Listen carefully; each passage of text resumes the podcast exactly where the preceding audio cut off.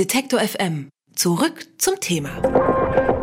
Mit Ultra Highspeed durchs Internet surfen. Das ist das typische Werbeversprechen von Telekom, Vodafone und Co. In Werbespots und auf Plakatwänden überbieten sie sich gegenseitig mit hohen Übertragungsraten. Doch die Zahlen, die dort stehen, sind ein mögliches Maximum, nicht die tatsächliche Durchschnittsgeschwindigkeit. Das bestätigt nun auch eine Studie der Bundesnetzagentur. Sie hat gezeigt, dass dieses versprochene Maximum nur in sehr wenigen Fällen wirklich erreicht wird. Was das für die Nutzer bedeutet, frage ich Fiete Wulff von der Bundesnetzagentur. Guten Tag, Herr Wulff. Ja, guten Tag.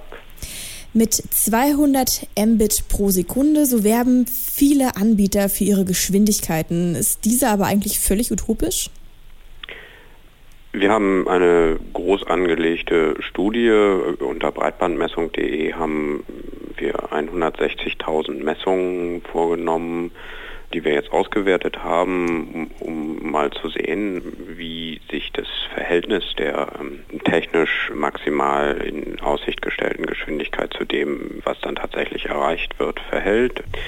Oft erreichen wir, das ist zentraler Befund, oft erreichen die Kunden die maximale Geschwindigkeit nicht, die in, in Aussicht gestellt wurde. Ähm, nun ist es so, dass das in einzelnen Bandbreiteklassen und auch nach Anbietern sich dann etwas differenzierter zeigt. Wir sehen, im Festnetz schneidet vor allem die Bandbreiteklasse von 8 bis 18 Megabit pro Sekunde schlecht ab, in der nur 4% der Nutzer die vereinbarte maximale Datenübertragungsrate erreichen. Dieser Bandbreitenbereich wird überwiegend von DSL-Produkten geprägt bei denen die Anbieter die entsprechenden Leistungen teilweise aufgrund technischer Gegebenheiten dann nicht erbringen können in den sehr hohen Bandbreiteklassen im Festnetz, also über 200 Megabit pro Sekunde, fällt auf, dass die Leistung in den abendlichen Peakzeiten, so 18 bis 21 Uhr, stark abfällt.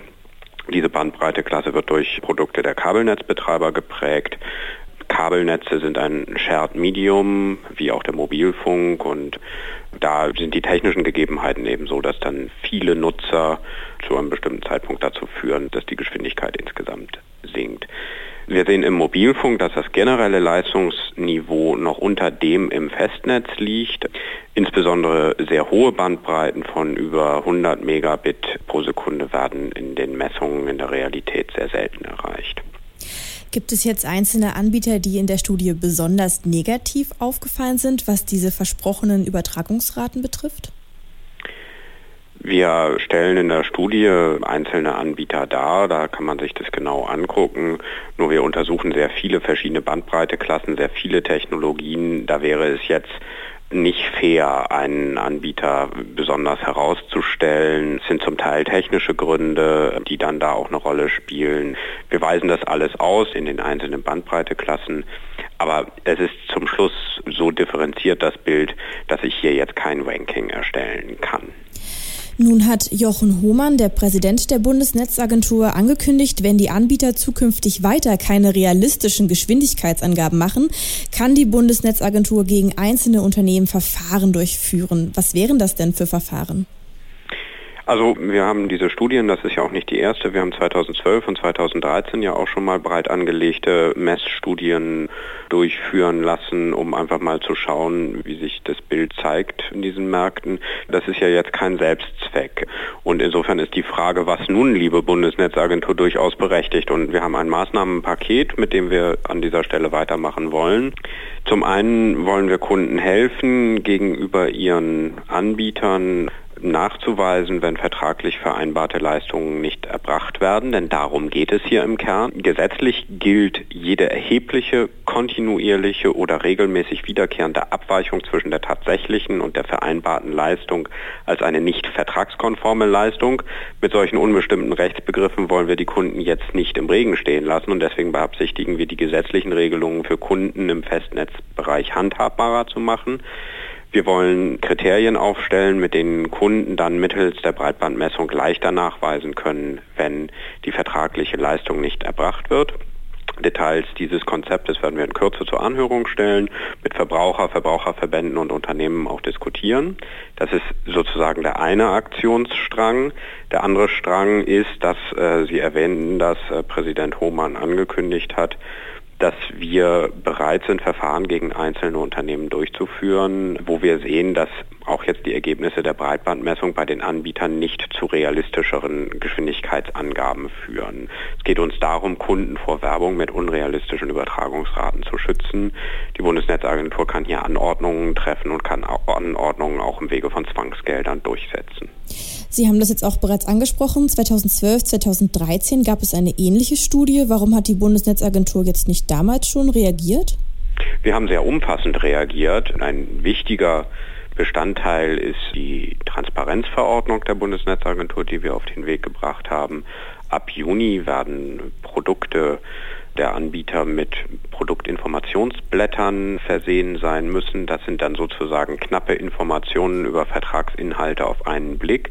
Ganz zentraler Bestandteil dabei Übertragungsraten, minimale, durchschnittliche und maximale Datenübertragungsraten, die da vereinbart sind.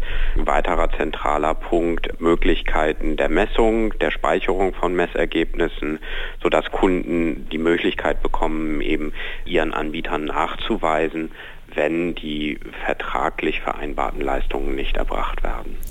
Gut, jetzt hat die Bundesnetzagentur damals schon reagiert, aber bei den Anbietern scheint ja sich nicht viel verändert zu haben, wenn jetzt die neue Studie wieder zu einem ähnlichen Ergebnis kommt, oder? Wir stellen in der Tat fest, dass die Abweichung zwischen dem, was vertraglich maximal als Datenübertragungsrate vereinbart ist und dem, was dann in der Realität häufig ankommt, dass die Abweichungen nach wie vor relativ groß sind. Ähm, da gibt es zwischen den Studien 2012, 2013 und den Ergebnissen jetzt aus der Breitbandmessung keine großen Veränderungen. Das ist insofern auch ein bisschen enttäuschend.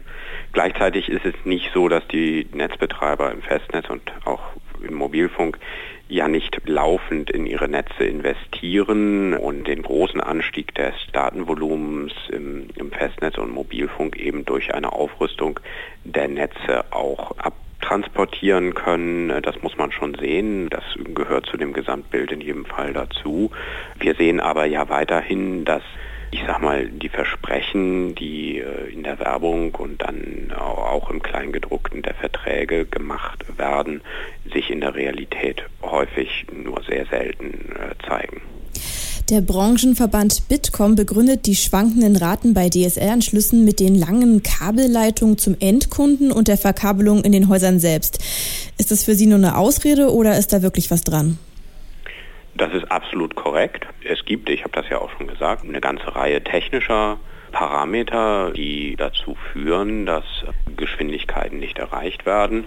Wir schließen viele dieser Dinge bei der Breitbandmessung aus. Insbesondere ein wichtiger Faktor ist immer, wenn ich einen Festnetzanschluss über eine WLAN-Verbindung messe, dass der Anschluss dann doch deutlich langsamer wird. Und das hat nichts mit dem Anschluss zu tun, sondern eben mit der WLAN-Übertragung.